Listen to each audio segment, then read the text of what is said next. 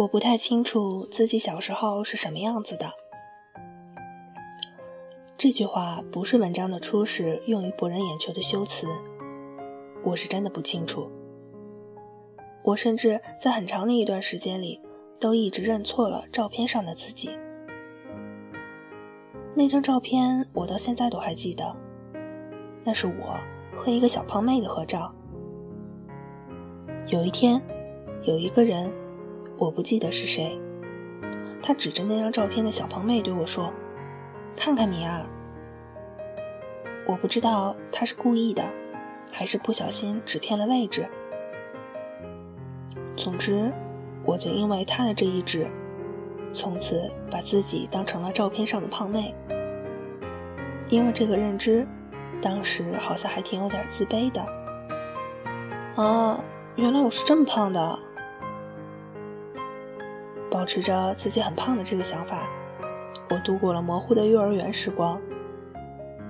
直到有一天，我发现自己的很多照片，主角都是小胖妹旁边那个小女孩，我才突然意识到，哦，原来这个才是我呀！现在想想，别人得靠减肥啊、整容啊，才能感受到变身的愉快，而我。在那个时候，靠着自己的愚蠢，就这么轻松的体验到了，好像还蛮有赚到的感觉。嗯，就是有点搞不明白，我那个时候难道都不照镜子的吗？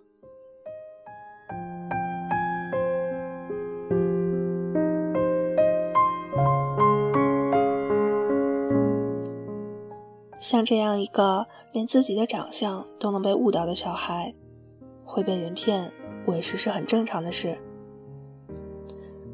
印象比较深的是有两次，一次是小学放学后，我在路上遇到了一个叔叔，他说他是我爸的朋友，有急事要找我爸。我说我爸很少回来，他就改口说，那找你妈也行。然后我就没多想的把他领回了家。那段时间，我妈妈经常很晚回家，所以我脖子上都挂着一串钥匙，自己来开门。偏巧那一天，我带着那个叔叔回家的时候，我妈提早回来了。结果对方跟他聊了几句，就灰溜溜的走了。当时我还纳闷，怎么走的这么快？直到很多年以后，我重新又回想起这件事，才突然惊觉，那个叔叔是个骗子吧？一定是看到我脖子上挂了钥匙，猜到我家只有我一个小孩子，才过来骗我的。这样想着，不由得吓出了一身冷汗，也忍不住要庆幸我妈妈那天提早回了家。哎，真是福大命大。后来想了想，那天在叔叔走了以后，妈妈她的确很严肃地跟我说了些什么，说了些什么，不过我当时完全没听懂她在说啥。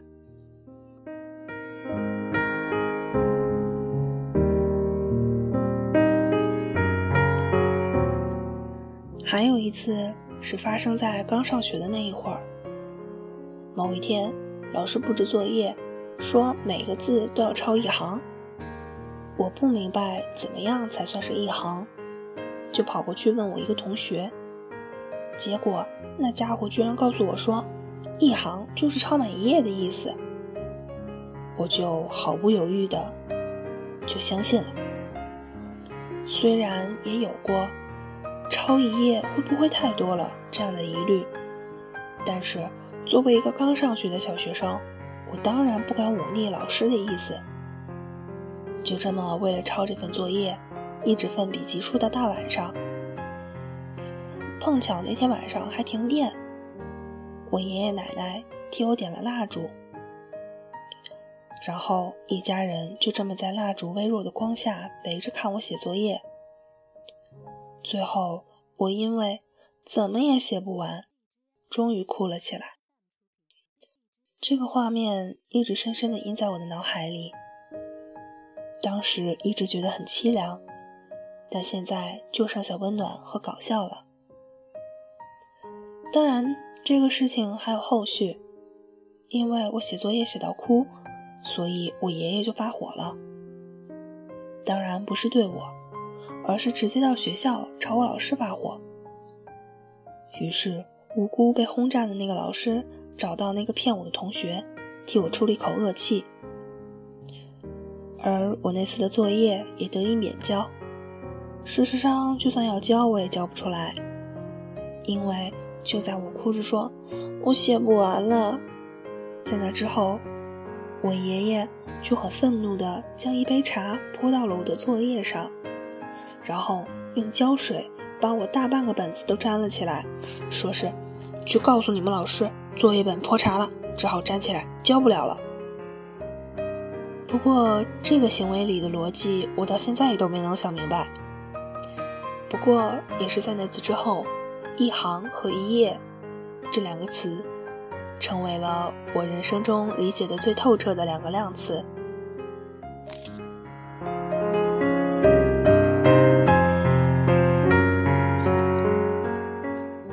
写到这里，突然发现说的都是小时候的经历，但确实吧，人生里被骗的最多的也就是童年了。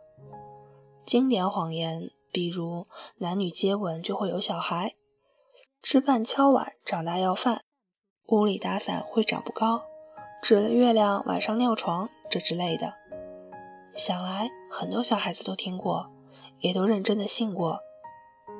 想想真奇怪，这些明明都是属于被骗的经历，但放到眼下，却仿佛都变成了有趣又温暖的回忆。小时候无条件的相信别人，即使愚蠢，仿佛也是美好的。而现在长大了，愚蠢也就成了真正的愚蠢。长大以后的我们变得清醒。变得理智，变得不敢再像以前那样轻易的就去相信别人，有些唏嘘，却也并不见得是什么坏事，因为懂得保护自己，从来都不是一件坏事。远离那些装成你家人朋友的陌生人，远离那些利用你的信任欺骗你的人。远离那些将假象当作真理告诉你的人，远离那些虚假的广告和贪婪的眼神。但这并不代表我们从此以后不能再相信。相信照片上的笑容，相信夜晚点亮在眼前的光，相信在疲惫时陪伴在身边的人，相信爱、梦想、希望。光明、正义，相信这些老土到掉渣却又确实美妙的词。相信这个世界上值得相信的东西，永远比需要远离的东西要多得多。保护自己和相信别人是没有冲突的，拒绝伤害和给予美好是可以共存的。道理说出口总有些肉麻，但是如果真正能明白这一点，如果真的能真正明白的话，那么即使做世界上最大的傻瓜，也一定会是超级幸福的。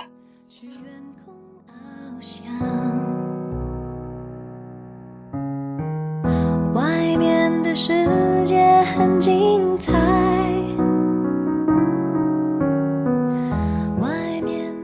这里是 FM 八四零六二六，我是兔子。